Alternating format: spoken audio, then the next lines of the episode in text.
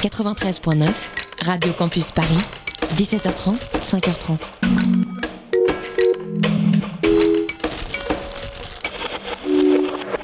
h bientôt passé d'une minute sur Radio Campus Paris. Ce qu'on nous les puces, chers amis, c'est l'heure de notre balade d'actualité. Vous écoutez comme tous les soirs, du lundi au jeudi, la matinale de 19h. La matinale de 19h, le magazine de société de Radio Campus Paris. On y parle de sujets sérieux. Il n'y a pas d'édito enflammé sur le communautarisme blanc. De sujets moins sérieux. Ça peut être des bois sculptés à partir de formes naturelles interprétées. De ce qui se passe en Ile-de-France. Je me disais qu'à Paris, on était en avance sur la province. Et de débats pas forcément consensuels. Parlez-nous un peu de cette coupe monstruelle. Tous les jours, du lundi au jeudi, sur le 93.9. Figurez-vous que je ne vais plus trop sur les réseaux sociaux. Euh, les plus fidèles d'entre vous auront remarqué que le fil de mes éditoriaux de la saison dernière s'est amenuisé peu à peu pour se concentrer généralement sur mes balades à droite à gauche, en forêt ou dans les rues pluvieuses de Paris lorsque les gens honnêtes sont couchés depuis longtemps. Ceci pour la simple et bonne raison qu'on mis à scène un peu moins à longueur de journée l'extrême violence de nos sociétés, que tout fout le camp, que c'était mieux avant. Passer les chats, chiens et autres adorables petites boules de poils plus ou moins autorisées comme animaux de compagnie, les réseaux sociaux sont effectivement guerre, désillusion, violence, tout et n'importe quoi phobie, ainsi naturellement qu'urgence climatique. Ai-je tort d'en extraire Louperai-je quelque chose du murmure du monde qui vient s'échouer à chaque notification sur les vitres des téléphones portables du tout Paris et du tout Bourg-en-Bresse Je pense que non, et cet, éditorial pardon, étant un exercice hebdomadaire parfaitement solitaire, personne ne viendra me dire le contraire. À moins d'écrire à la rédaction de Radio Campus Paris, bien sûr, mais du coup, je ne vous donne pas l'adresse. Voilà, comme ça, on est tranquille. Euh, sauf que, bien sûr, le monde n'attend personne pour louper sa marche et que mes accès de mélancolie sont bien dérisoires, je vous l'accorde, dans le grand bain de sang et de honte où chacun baigne quotidiennement, sans même un bouquet garni pour donner goût à l'amertume. Le problème, dans toute cette soupe d'images et d'informations, c'est que lorsqu'on a eu comme moi la chance de s'en extraire, le retour peut être assez brutal. C'est ainsi pas plus tard qu'hier, dimanche 13 octobre, que je rentrais mes codes sur Facebook, histoire de tremper un orteil dans la dite soupe, parce que j'avais 5 minutes et que je n'ai aucune volonté personnelle. Ça n'a pas loupé. Tout en haut de mon fil Facebook m'attendait, tel le fidèle chien de garde de mes dépressions nerveuses, cette photo d'un enfant, en larmes dans les bras de sa mère, à qui des élus du Rassemblement national, dont je souille éternellement les souliers de mes crachats, avaient demandé de retirer son voile ou de partir, au nom de la laïcité. Autant vous dire qu'Aristide Briand, instigateur de la loi de 1905 séparant l'Église et l'État, se retourne à ce point dans sa tombe qu'il produit assez d'énergie pour alimenter un générateur électrique. Je n'ai rien de particulièrement avisé à vous dire là-dessus, passer la latitude bien sûr qui m'a fracassé les épaules à la lecture de la dite nouvelle. Que voulez-vous que je vous dise? Il y aura toujours, il y a toujours eu des ordures pour vous briser les genoux, détourner les principes républicains et s'y soulager bruyamment, vomir leur haine aveugle de la différence sur des mères impuissantes et leurs enfants en larmes, sans gêne, sans honte. Certains comme moi sentent alors une grande suée froide leur parcourir le dos et retournent se terrer dans leur forêt et leur balade. D'autres choisissent de se battre, je les salue très affectueusement et leur souhaite tout le courage du monde. Ils en auront besoin. Vous écoutez la matinale de 19h.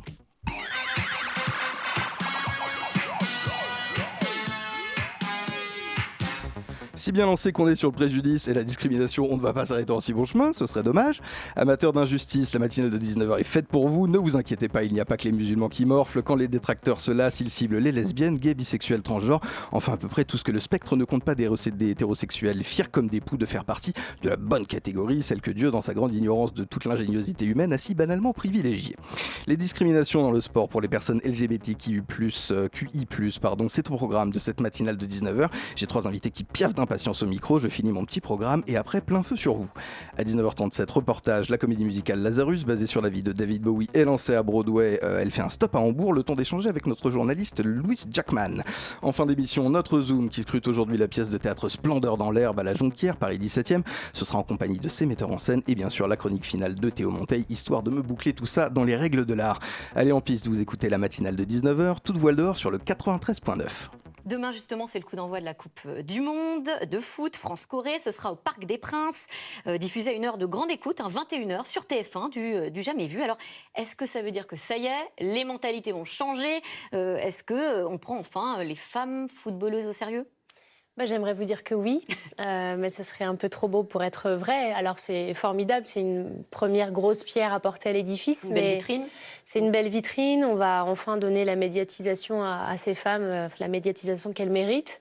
Euh, c'est formidable, c'est une belle avancée, mais il y a encore beaucoup de choses à faire et il ne faudra pas que ce soit juste un feu de paille. vous dites qu'il faut arrêter de comparer les matchs de foot joués par des hommes avec ceux euh, joués par, par des femmes. On entend dire souvent que c'est moins spectaculaire ou euh, avec moins de vélocité. Est-ce que c'est vrai?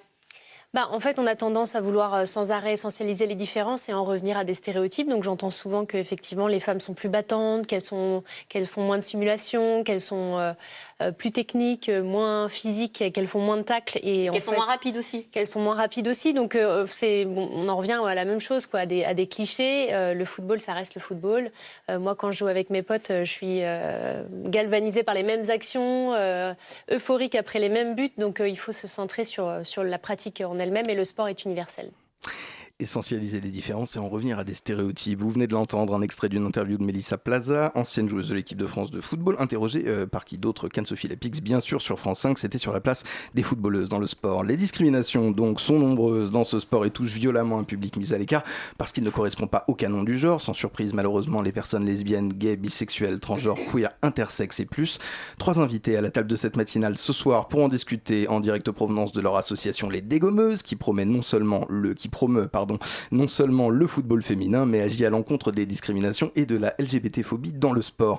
Véronica Noceda, Émilie Pomar et Julie Pigmal, bonsoir, soyez les bienvenus à ce micro.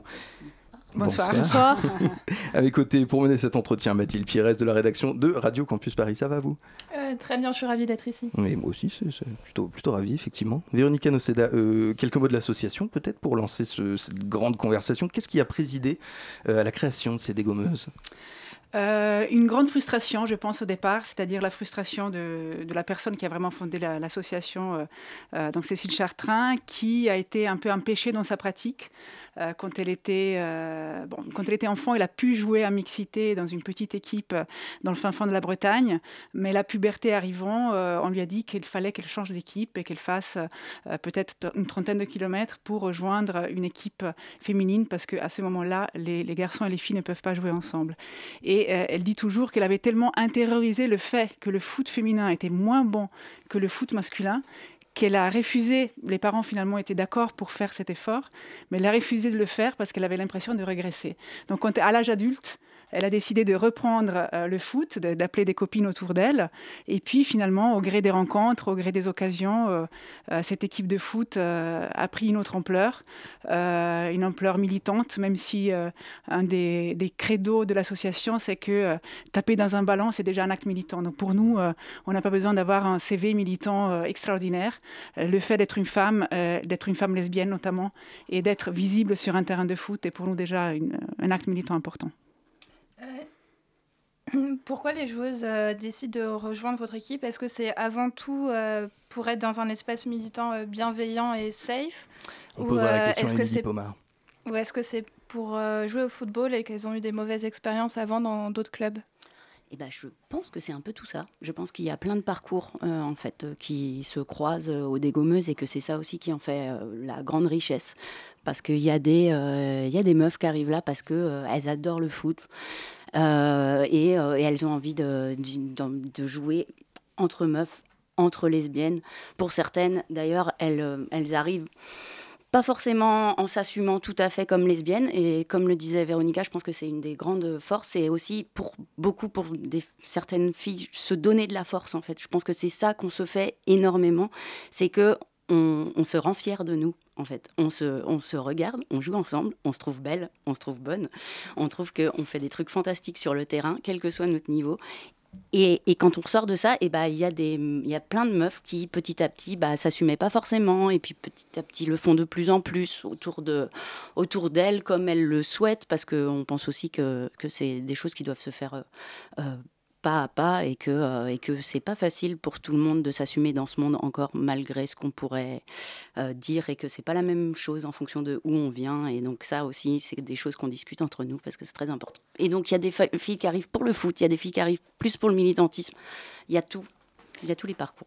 Et justement, alors les dégommeuses, c'est un espace euh, safe, donc un espace euh, dans lequel vous pouvez vous affirmer, être ensemble. Est-ce que c'est pas un peu euh, contradictoire de vouloir allier la compétition sportive et un espace de convivialité? Julie Pigmal, je vous ai vu, je vous ai vu foncer les sourcils. moi, je dirais que c'est pas, enfin.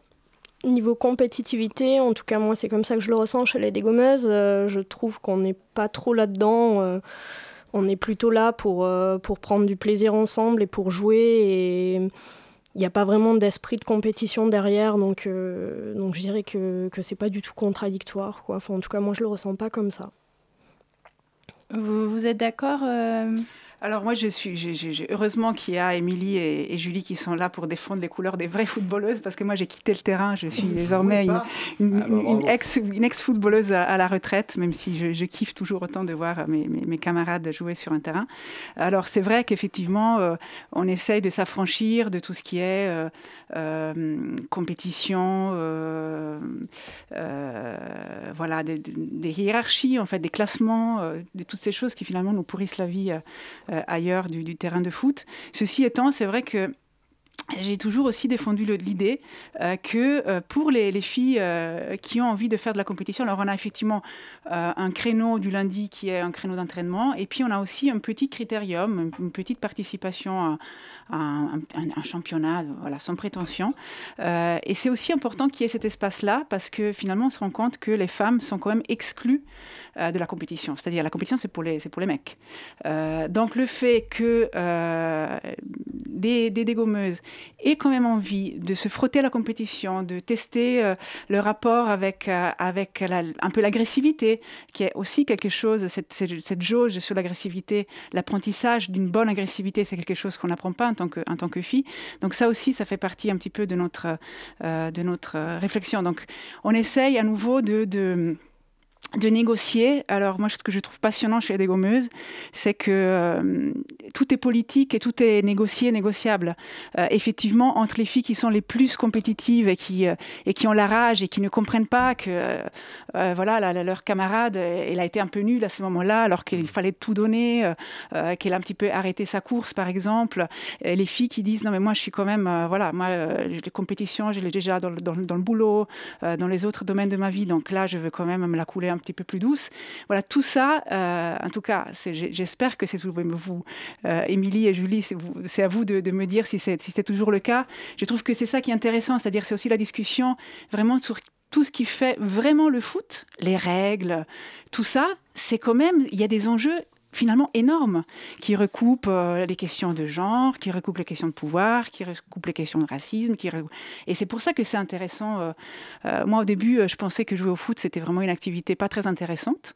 foot lesbien, pouf, alors c'était vraiment encore moins intéressant. Et finalement, quand je me suis approchée à cette pratique, j'ai compris tout le potentiel que tout ça pouvait avoir. Je voudrais sortir un petit peu de cet espace euh, safe qui est donc euh, cette équipe euh, de sport que sont les dégommeuses en plus naturellement de, l'association militante sur un terrain de football et donc hors du hors de du regard bienveillant que vous pouvez apporter à cette pratique. quelle expérience vous avez justement du, regard de l'autre? Et je vais peut-être demander en particulier à Émilie Pomar et, Julie Pigmal si vous le désirez bien sûr. À quoi est-ce que vous avez dû faire face en tant que joueuses euh, sur euh, des terrains et euh, j'imagine naturellement dans des vestiaires et parmi des équipes qui n'avaient pas justement cette bienveillance à, votre égard. Bah, Peut-être partir d'abord de, ce qu'on peut vivre chez les dégommeuses, parce que bon, moi j'étais pas là dans les débuts, mais je crois que ça a été déjà une grosse bataille d'obtenir un terrain. En plus, on est dans une région, l'Île-de-France, où, où, il y a une densité de population très forte. et donc c'est assez conséquente, n'est-ce pas? Et donc c'est la galère d'obtenir un terrain, et c'est encore plus galère euh, d'obtenir un terrain pour des meufs. Et donc euh, ça a déjà été une, une lutte en soi d'obtenir des créneaux. Mhm.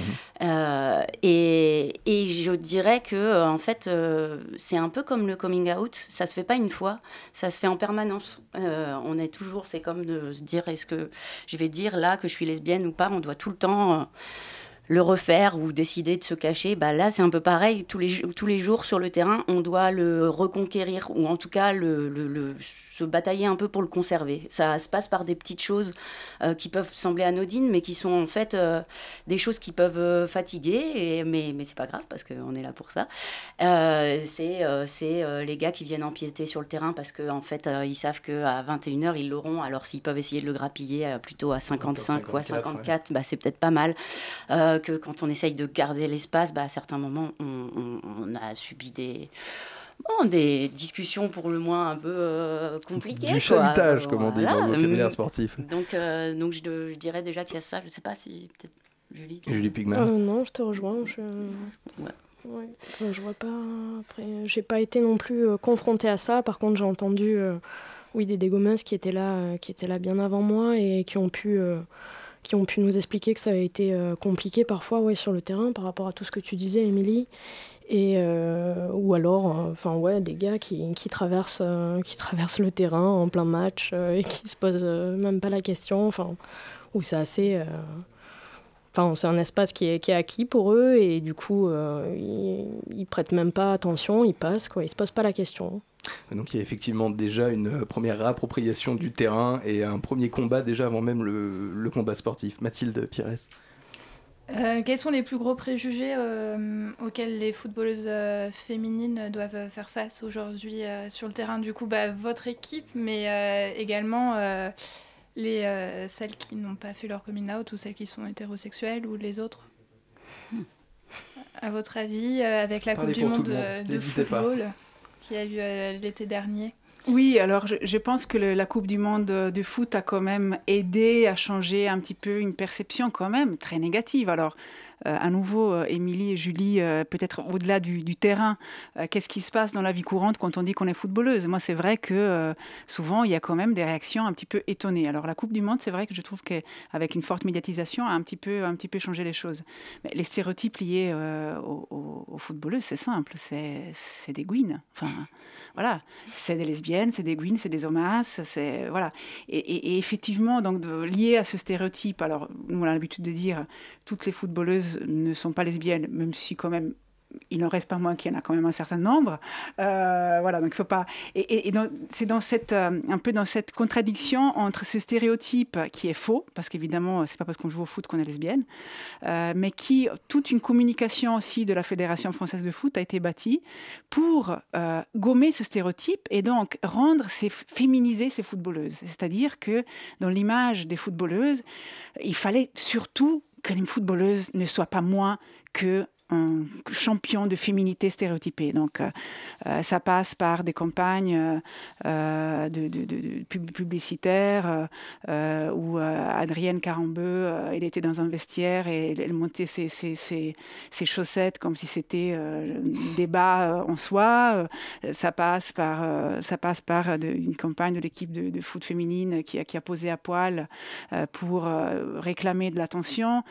ça passe tout simplement par une injonction. Ça, c'est le, truc, on va dire, euh, hum, très officiel. Mais après, plus surnois, c'est des injonctions à la féminité. C'est-à-dire que nous, on a senti, aussi en discutant avec des joueuses de haut niveau, que malgré tout, bah, il fallait quand même pas trop euh, être différente que ce qu'on attend d'une femme, c'est-à-dire pouvoir donner des gages sur le fait qu'on reste féminine. Et du coup, voilà, on voit effectivement ces looks très euh, homogènes, alors que dans une équipe de foot, on, pourrait s'attendre qu'il y ait des filles avec des looks très différents.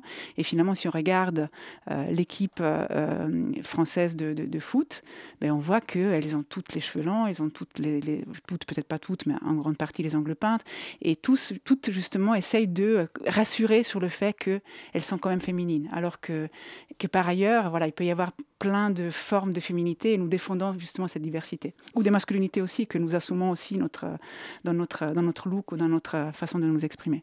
Vous restez avec nous, Émilie Pomar, Julie Pigmal et Véronica Noceda qui vient de parler de l'association Les Dégommeuses pour la deuxième partie de cet entretien à suivre. Un peu de blues rock, un intermède musical qui vous détendra les oreilles. La matinale euh, de 19h revient juste après ça, mais seulement si vous êtes sage.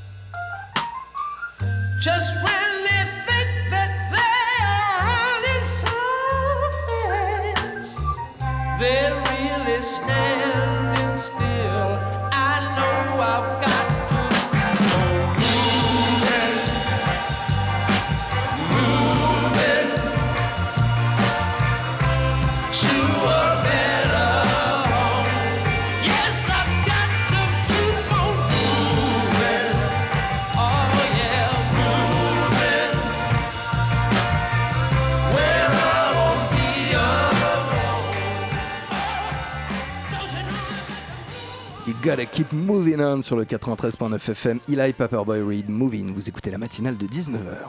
La matinale de 19h sur Radio Campus Paris. Véronica Noceda, Émilie Pomar et Julie Pigmal de l'association Les Dégommeuses sont avec nous dans les studios de Radio Campus Paris pour discuter discrimination et LGBT-phobie dans le sport. Mathilde Pires. Alors maintenant, j'ai envie de vous parler de Megan Rapinoe, donc, qui est une joueuse de football américaine, qui est ouvertement lesbienne et très engagée euh, politiquement. Par exemple, elle boycotte euh, américaine depuis euh, 2016. Elle a refusé à plusieurs reprises d'aller à la Maison Blanche rencontrer Donald Trump. Euh, alors qu'en France, aucune joueuse professionnelle de foot a fait euh, son coming out. Euh, Est-ce que vous pensez qu'il y a une frontière plus marquée entre le sport et la politique en France qu'aux États-Unis? Véronica. Euh, je pense que, hum, alors, effectivement, on aimerait avoir des sportifs et des sportives plus politisés en France. Euh, Megan Rapinoe, c'est un modèle, effectivement, de, sportive qui est. euh, qui se regarde autour, qui ouvre les, yeux sur les réalités qui l'entourent. Euh, effectivement, comme, comme vous disiez, elle a, elle a refusé de, chanter euh, l'hymne américain. Elle a mis le genou à terre euh, en solidarité avec les, le joueur Kaepernick, un joueur de football américain noir, qui justement pendant l'hymne américain, alors que ses, ses- coéquipiers mettaient la main sur le cœur, lui, il a mis le genou à terre en protestation contre les violences policières et elle a fait, elle a fait de même. Elle a été sanctionnée par, par sa fédération. Voilà, donc effectivement, pour nous, c'est un, un modèle. Euh, on en est bien loin en France. Euh, c'est pas que Megan Rapinoe, c'est effectivement la visibilité. Euh, aux États-Unis, on a peut-être moins peur des minorités. Euh, en France, l'idée qu'il puisse y avoir des personnes qui ne sont pas dans le canon de cette prétendue universalité, qui en réalité est une universalité euh, euh, bien connotée, donc souvent bien blanche, souvent bien masculine, souvent bien euh, euh, au pouvoir, euh, souvent assez âgée. Euh, voilà, donc euh, le fait qu'il y ait d'autres voix qui, euh, qui, qui- émergent et qui, qui s'expriment, c'est presque vécu comme une menace. Donc il y a des accusations. Nous avons été d'ailleurs, en tant que dégommeuses, euh, euh, euh, de, de- de communautarisme. De, voilà, il y a la question de de la mixité, il y a la question euh, vous discriminez les hétéros. euh, voilà, toutes ces, toutes ces choses-là, c'est des choses qu'on connaît, qu'on connaît bien depuis le début de notre histoire associative. Je comprends ce que vous étiez en train de dire, Véronica Noceda. Il y a justement, vous en parliez, eu cet article du New York Times. Alors, félicitations à ce, à propos. Euh, toutes mes félicitations, un article dans lequel je lisais par la voix de Marine Rome, euh, votre coprésidente, si je ne m'abuse, que l'universalisme dont vous parliez, l'égalité prônée en tant que justement valeur très française, avait tendance à euh, réduire au silence euh, ces minorités. Qu'est-ce qu'on fait contre ça? Comment, comment est-ce qu'on peut dire en même temps, écoutez, regardez-moi, je suis français, je prône des valeurs vaguement, en tout cas, qui me paraissent françaises, mais j'ai quand même envie de dire qui je suis et de pratiquer en tant que personne identifiée euh, et donc en tant que minorité Euh, Je pense qu'aujourd'hui, euh, il y a plein de mouvements euh, qui, qui se battent pour ça. Il y a des mouvements afroféministes, il y a des mouvements... voilà, je, pense que, nous sommes une toute petite, une toute petite expression d'une prise de conscience de la nécessité de faire, de faire ce chemin. Alors moi, je dis toujours, je pense que c'est pas contradictoire de, de euh, je pense que l'universalité des droits c'est pas c'est pas quelque chose à jeter à la poubelle. Bien au contraire je pense qu'il faudrait que cette universalité des droits elle est vraiment qu'elle soit vraiment réalisée dans les faits. Euh, mais cette universalité des droits euh, ne, doit pas aller avec la- le nivellement et, justement l'effacement des spécificités et notamment des oppressions particulières que, que chacun chacune peut vivre selon sa situation sociale, sa race, sa classe, son orientation sexuelle, etc. Donc, euh, euh, moi, je pense qu'on peut faire cette quadrature du cercle, c'est-à-dire euh, euh, se battre pour des, oui, des droits universels. Quand je dis universels, c'est vraiment cet accès au droit qui me paraît important qu'il soit universel. Et puis euh, les spécificités qui sont celles que, que nous vivons en tant que, en tant que joueuse lesbienne ou en tant que joueuse noire lesbienne pour celles qui d'entre nous sont noires, en tant que migrante. On a quelques migrantes dans, notre équipe qui ont des parcours d'exil. Euh, voilà, tout ça, c'est important. Je me permets justement de rebondir là-dessus, parce que j'ai lu dans l'article du Nordcam cette très belle phrase euh, d'une de vos joueuses qui a déclaré à propos de l'équipe, je cite, ça ressemble à une famille parce que moi je n'en ai pas. Euh, dans le contexte, on comprend que c'est un rejet familial dû à son identité amoureuse et sexuelle. La personne donc aujourd'hui est réfugiée en France. C'est ça aussi, euh, d'avoir une pratique collective du sport, y trouver plus qu'un groupe, justement une nouvelle famille, peut-être Pauline, Émilie, pardon, Pauline, je vous appelle Pauline, j'aurais pu vous appeler Pauline, pratique, c'est remarquez. formidable, j'aime bien Pauline. Patrick? Jean-Bernard Émilie Pombard, je suis navré. Euh, justement, ce collectif, ouais, cette, euh, cette nouvelle famille dans le sport? Oui, bah, je pense que c'est une des, une des forces euh, des dégommeuses. Moi, en tout cas, c'est un des groupes où j'ai le plus ressenti en moi ce que ça pouvait vouloir dire la sororité euh, et ce que ça pouvait euh, vouloir dire euh, quand c'est mis en pratique. C'est-à-dire que les dégommeuses c'est pas euh, c'est pas seulement les terrains.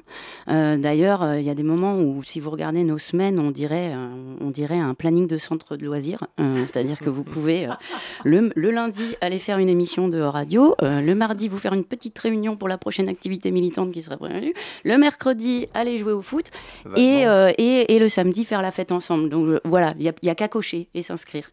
Euh, donc oui, en fait, c'est aussi un, réseau de, de sociabilité, mais je dirais plus que ça, parce que c'est pas euh, juste euh, euh, boire des verres et se sourire et se dire qu'on a passé un bon moment, c'est aussi euh, des, réseaux de solidarité concrète. On, voilà, on a des copines qui parfois traversent, euh, pour des raisons ou d'autres, des, galères, et on a vu euh, bah, les meufs euh, donner de leur temps, euh, bricoler, donner de leur énergie, donner un peu de leur argent pour celles qui en ont, euh, pour, euh, pour se serrer les coudes quand on, on traverse. euh, on traverse tout ça. Donc, euh, ouais, après, je ne sais pas si on peut euh, remplacer une famille. Je sais pas si c'est souhaitable, parce que la famille, parfois, c'est compliqué. hein. Euh, mais, euh, mais pour autant, ouais, on est, je crois qu'on est, on est plus qu'une équipe de foot. Ouais, on, on se, on se donne beaucoup. Vous êtes une équipe de. Du coup, vous êtes plus qu'une équipe de foot et vous euh, militez également euh, beaucoup hors du terrain. Euh, vous étiez euh, à l'Élysée, il me semble, il y a un ou deux ans. euh, vous avez rencontré euh, Emmanuel Macron. Vous avez, à propos des euh, débats sur la PMA, et vous avez quitté la, la séance. Euh, est-ce que pour vous, ça a toujours été. Enfin, est-ce que pour le groupe. derrière la vitre, hein, je, je- je- je le signale. Est-ce que pour le groupe, ça a toujours été une évidence de, de s'engager pour les droits des, des, enfin pour les droits LGBT+ hors du terrain, ou c'est venu petit à petit? Alors, euh, je dois dire la vérité que la PMA, c'était pas du tout au cœur de nos combats. Euh, il se trouve que, euh, en l'occurrence, il y avait cette réunion à l'Élysée sur la PMA et qu'il y avait aucune organisation lesbienne qui était invitée. Euh, donc voilà, donc Commence ça commençait très bien. Et donc du coup, voilà, vient notamment Alice Coffin qui, a- qui a joué dans notre équipe en tant que libéraux et qui est militante lesbienne et féministe et qui a alerté sur cette absence de, de, de- de- d'organisation lesbienne à l'Élysée. On a accepté d'aller à l'Élysée et, voilà, et on, on a accepté aussi surtout de, euh, gueuler sur le fait que euh, le gouvernement était euh, responsable d'une lesbophobie caractérisée depuis le temps qu'on attendait cette PMA. Mais, je dirais que notre combat, c'est pas tellement. Alors, pourtant, il y a des filles qui ont, fait la PMA et qui veulent accéder à la PMA, donc évidemment, nous les soutenons. Mais je pense que c'est plutôt sur les questions de, précarité et de solidarité, comme disait euh, Émilie, euh, notamment la question euh, justement de la solidarité avec, avec les personnes exilées, qu'on a plus quelque part aiguisé nos, armes, même si évidemment les questions des, droits LGBT, les questions de- de- d'égalité de droits, mais en fait, je vais dire quelque chose qui peut paraître choquant. On a tellement entendu parler de cette question d'égalité de droits. Moi, j'ai l'impression que ça devient un peu une, une coquille vide, une Ouais. coquille vide, parce que finalement, quand on a euh, égalité des droits, on- par exemple, on a le mariage pour, pour tous, et qu'on croit que le problème est réglé, ben, pour moi, euh, voilà, l'égalité des droits, bien sûr qu'elle est importante, je disais avant que c'était très important d'avoir une universalité d'accès à certains droits, euh, mais, c'est le début du combat. Enfin, ça ça suffit pas du tout. Euh, Il y, a- des personnes qui ont cru que parce qu'on avait obtenu le mariage pour tous, on était, au- on était égal aux autres. Ben non, mon coco, parce que quand tu es gay, bien friqué, qui habite au centre de Paris, et quand tu es lesbienne, qui, a fui ton pays et qui arrive ici et que tu n'as rien, vous avez peut-être le droit de vous marier tous les deux, mais vous ne vivez pas dans le même monde et vous n'avez pas les mêmes droits. Donc, euh, il faut quand même, il faut quand même pas gargariser avec cette question de- de- d'égalité de, droits parce que c'est fondamental, mais ce qu'est la base, c'est la lettre A de l'alphabet. Il faut, faut, faut aller jusqu'au Z. Selon vous, donc une réponse politique, c'est une réponse incomplète, partielle. Voilà, une réponse, une réponse incomplète. On va pas tarder à se quitter. J'ai quand même une dernière question. J'aimerais que, enfin, une dernière question des informations. Je vais vous demander à vous, Julie Pigmal, euh, à quelle heure ont lieu les entraînements, où ont lieu les entraînements, et si parmi nos auditrices certaines seraient tentées de vous rejoindre, où est-ce qu'on peut vous joindre? Alors, les entraînements ont lieu au stade Louis Lumière, donc c'est euh, à côté de Porte de Montreuil. Euh, donc, on se donne rendez-vous sur le terrain pour 19h30 les lundis et mercredis. Bon, en ce moment, le lundi, c'est pas, c'est pas possible parce qu'il y a un, immeuble pardon, qui menace de s'effondrer. Du coup, on n'a plus ce créneau. Qui euh, menace de s'effondrer entre 20h et 21h tous les lundis soirs Enfin, non, il menace vraiment de s'effondrer. Ah ouais. euh, on ne sait pas quand, mais apparemment, ça, ça va arriver peut-être ou pas. Mais...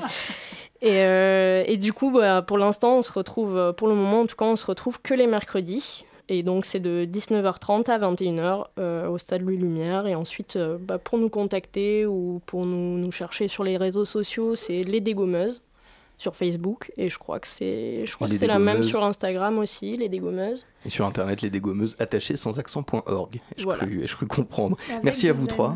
Dites-moi. Avec deux M. Avec deux M, bah oui, mais d'un autre côté, c'est normal, on dégomme avec deux M. Merci à vous trois, Véronica Noceda, Émilie Pomar et Julie Pigmal. Voici qui conclut notre entretien de ce soir. Vous étiez, je le rappelle, au micro de la matinale de 19h. Permettez-moi de vous en remercier. À suivre sur le 93.9 FM, le reportage de la rédaction à Hambourg, où le mythe David Bowie survit grâce à la comédie musicale Lazarus, titre inspiré de son ultime album, bien sûr. Mais tout de suite, un peu de musique qui adoucit les nerfs ou les excite. C'est ce dont, je le précise, le morceau qui suit est le titre préféré de notre rédacteur en chef, Jules Benveniste, c'est vous dire. Maestro Musique, vous écoutez le 93.9 FM, ça vous comptera pour le paradis et Dieu seul sait que vous en avez besoin.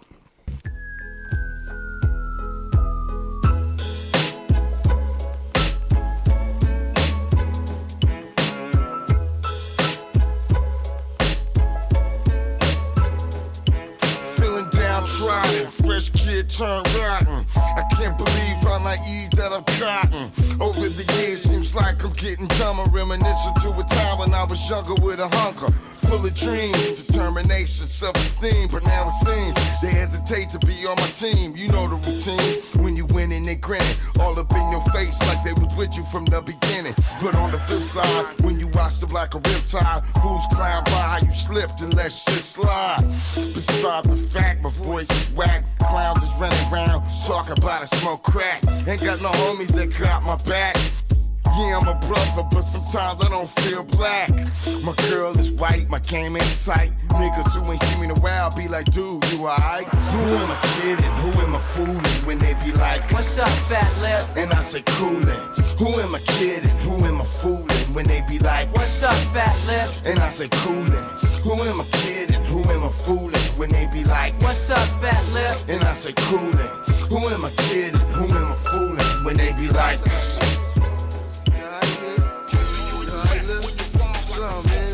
Going like a sucker almost every day. In the back of your mind, you probably thinking I was gay. But nah, I'm just a bitch ass nigga. The type to get jacked if I'm the rich ass nigga. See, I've been a loser just about all my life.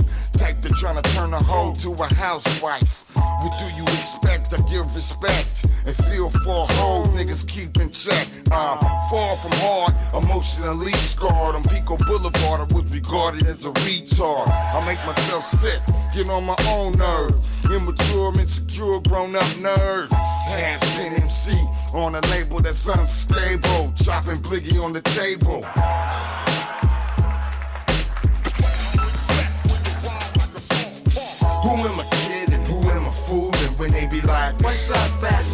What's up. And I say, coolin'. Who am I kidding? Who am I fooling? When they be like, What's up, fat lip? And I say, Coolin'. Who am I kidding? Who am I fooling? When they be like, What's up, fat lip? And I say, Coolin'. Who am I kidding? Who am I fooling? When they be like, What's up, fat uh, lip? Hey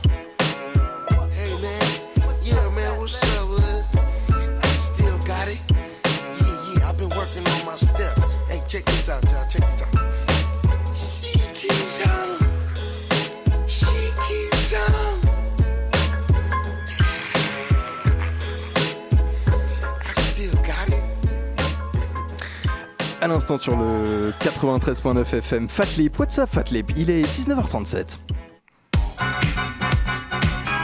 La matinale de 19h. Du lundi au jeudi sur Radio Campus Paris. Combien de Patrick Sébastien, je vous le demande, chers auditeurs, pour un seul et minuscule David Bowie La fascination pour le travail de cet immense artiste, le dernier, je le précise, euh, euh, le dernier quoi Le dernier artiste Je ne sais pas ce que j'ai écrit. La fascination pour cet immense artiste est donc ininterrompue. Elle le reste plus de trois ans après sa mort. Au hamburger Schauspielhaus, Lazarus, comédie musicale et hymne à l'œuvre de l'artiste britannique, avec notamment Gala Winter, est une réussite. Notre journaliste Louise Jackman l'a rencontré à Hambourg. David Bowie, lui-même un mythe, un libre penseur, une icône pop. Juste avant sa mort, en 2016, Bowie compose un musical qui illustre tant de facettes de son œuvre. À Hambourg, Falk Richter le met en scène, en voyage, à travers la vie d'une grande figure.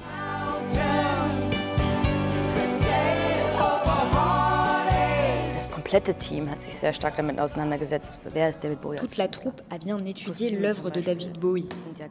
Ses costumes, par exemple, représentent toute la diversité de sa grande carrière.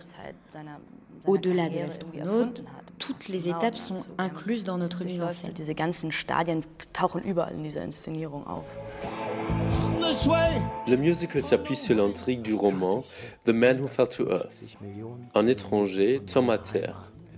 Thomas Newton poursuit une mission. Il échoue. Il cherche la mort. Jusqu'à une rencontre prolonge son soin de la vie. Valentine et la fille sont deux figures complémentaires face à Thomas Newton. Ce dont il est question, c'est qu'est-ce qui domine Comment peut-on encourager quelqu'un qui craint la mort Ou est-ce la peur qui prédomine.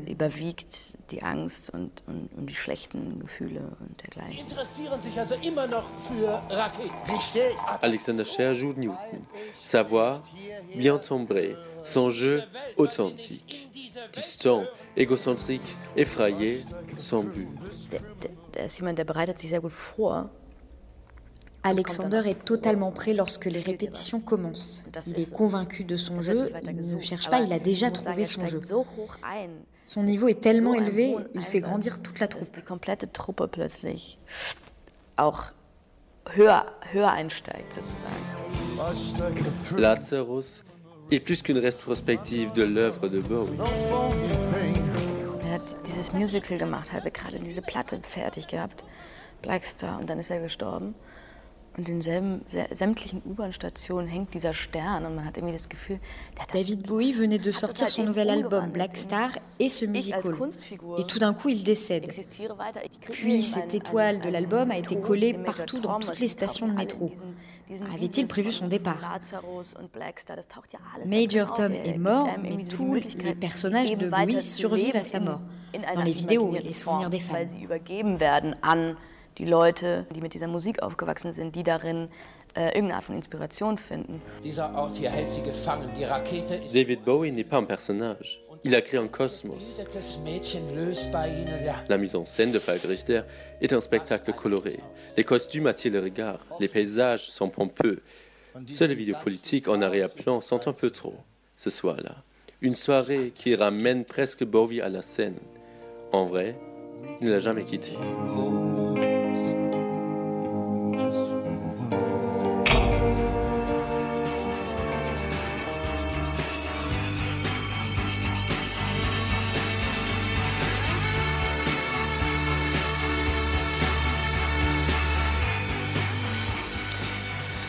Oui, nous pouvons être des héros juste pour un jour. Un reportage, un reportage, un reportage pardon, signé Louise Jackman de la rédaction de Radio Campus Paris. Tout de suite, le zoom de la matinale. Euh, nous proposons euh, une programmation qui se veut euh, décloisonnante. On a toujours un escape game, on a un jeu de plateau, de stratégie. Plusieurs euh, groupes de musique. Il y a aussi du fantastique. hein. Avec euh, des artistes euh, internationaux. Un lieu d'échange, de rencontre avec de la réflexion. participative et interdisciplinaire. Voilà, et il y aura plein d'autres euh, surprises. Le Zoom dans la matinale de 19h. Avec Théo Monteil de la rédaction de Radio Campus Paris, votre Zoom ce soir nous emmène sur les planches avec la pièce de théâtre Splendeur dans l'herbe dont nous recevons le metteur en scène et son assistant mise en scène et comédien. Messieurs, bonjour. Théo Monteil, les micros sont à vous. Merci beaucoup François. Alors oui, ce soir nous recevons Lucas Borzikowski, metteur en scène de la pièce Splendeur dans l'herbe. Bonjour. Bonjour. Et nous recevons Jean-Albert Deron, assistant metteur en scène. Bonjour à vous. Bonjour. Alors, là, vous êtes tous les deux membres d'un collectif, le collectif Nash. Est-ce que vous pouvez nous en dire plus à ce sujet? Alors, le, le collectif Nash a vu le jour en 2015. On a fait la même école qui s'appelle le, Laboratoire de formation au théâtre physique, une école à Montreuil. En sortant, on a créé euh, ce collectif. Et petit à petit, on a eu un certain nombre de principes, euh, d'écriture, euh, de rapports euh, metteur en scène comédiens qui ont beaucoup justifié le fait qu'on soit un collectif. Parce qu'on écrit euh, tous ensemble. Voilà. On a d'abord monté euh, une adaptation de 12 hommes en colère. C'était notre premier spectacle Mmh. qu'on a réécrit en partie, en modifiant le cas de justice, etc., en l'actualisant. Et là, on est parti sur, euh, sur euh, autre chose. D'accord. Alors, pour recontextualiser, Splendeur dans l'herbe, c'est une pièce de théâtre. Elle est basée sur les écrits de Virginia Woolf. Elle raconte l'histoire de six amis, euh, de leur naissance jusqu'à leur mort. Est-ce que vous pouvez nous en dire plus? Alors, en fait, le roman de Virginia Woolf, Les Vagues, euh, raconte bien euh, le trajet de six amis de leur naissance à leur mort, mais nous, la pièce, c'est comme si on avait fait une sorte de focus à un moment de leur vie où ils se retrouvent après euh, cinq ans de séparation. Ils ont une trentaine d'années, ils ne se sont pas vus depuis cinq ans, et euh, ils essayent de rattraper le temps perdu et de se retrouver. Voilà. Donc, euh, disons que Les Vagues, ça a été une sorte de Bible, entre guillemets, de départ, un ouvrage de référence qui nous a permis d'écrire et aussi de distribuer les rôles, de distribuer les personnages. Mais après, on s'en est beaucoup éloigné. Voilà. D'accord. En fait, vous êtes un, un groupe d'amis euh, qui est sorti tous de la même école et vous vous êtes dit que cette pièce correspondait parfaitement à qui vous êtes. Ouais. Ouais, complètement. Enfin, ça, ça nous parle beaucoup à nous, euh, ça parle beaucoup de notre groupe et de comment on a évolué, de toutes les étapes de tension, de retrouvailles qu'on a pu avoir, parce que le chemin a été long et, et aujourd'hui on est encore ensemble. D'accord. Et euh, pour présenter votre spectacle, vous avez choisi un poème de William Wordsworth. Est-ce que vous pouvez nous expliquer ce choix? Alors, euh, ce poème, euh, qu'on va peut-être lire après, euh, il raconte le fait que, comment dire, qu'il y a un temps de jeunesse qu'on a perdu et qu'on ne retrouvera jamais, et que pour nous, l'âge entre 20 et 30 ans, c'est le moment où on prend vraiment acte de cette perte. Et ce poème, il, il prend acte de cette perte, mais aussi il essaye de, de stimuler l'espoir et le fait que c'est pas parce qu'on a perdu des choses que le chemin n'est pas encore long et qu'on peut encore espérer que la vie sera belle et qu'on peut construire quelque chose de nouveau sur les ruines. Voilà. Ben, euh, Si vous le voulez, euh, je vous laisse lire ce poème. Bah, je laisse euh, Jean-Albert s'en charger. Il Merci. sera ravi. Ravi. Bien que l'éclat, qui était autrefois si brillant, se soit évanoui à jamais, bien que rien ne puisse ramener l'heure de cette splendeur dans l'herbe, de cette gloire dans la fleur, nous ne pleurerons pas, mais trouverons plutôt la force dans ce qui reste après. Magnifique. Ouais, William n'est-ce pas Wordsworth, poète anglais du euh, 17e, 16e, 16e, bien 16e. sûr, j'allais le dire 16e siècle. J'ai une toute petite question, si je peux me permettre de m'immiscer. Euh, vous parlez d'écriture collective. Concrètement, comment Comment ça se passe? Comment est-ce qu'on écrit collectivement déjà sans s'entretuer? Enfin, euh, Difficilement. Pour, ma part, difficilement. Alors voilà, bah, c'est vraiment une méthode qu'on a créée sur, euh, qu'on a, euh, oui, qu'on a construite petit à petit avec la communauté imaginée, la première, le premier spectacle qu'on a fait qui était une réécriture de 12 hommes en colère. Et moi, je me suis emparé de toute l'expérience qu'on a eue qui était assez compliquée. On a eu beaucoup de problèmes. Lourde, On-. Voilà.